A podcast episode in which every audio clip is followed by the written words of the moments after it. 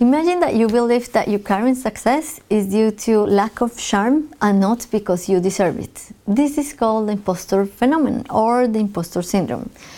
It is a phenomenon well studied by psychologists and it's uh, prominent in individuals with outstanding skills and also very common in women.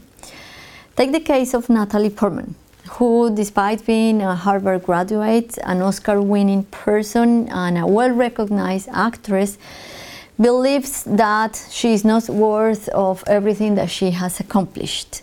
The imposter phenomenon can arise for a variety of reasons, but two of them stand as very relevant to explain why it happens. First of all, we have the family dynamics. If someone is put under a lot of pressure um, or is severely judged at home, that may lead to having higher feelings of impostorism. And also, when someone um, is also put under a lot of pressure to produce high performance at work, that may also explain that a person developed the imposter syndrome. The imposter syndrome may carry important consequences not only on the person who suffers from the impostorism, but also on those who surround them.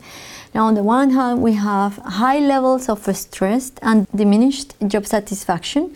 And on the other hand, we see that uh, sometimes impostors tend to have negatively affected their commitment at work and also their job performance.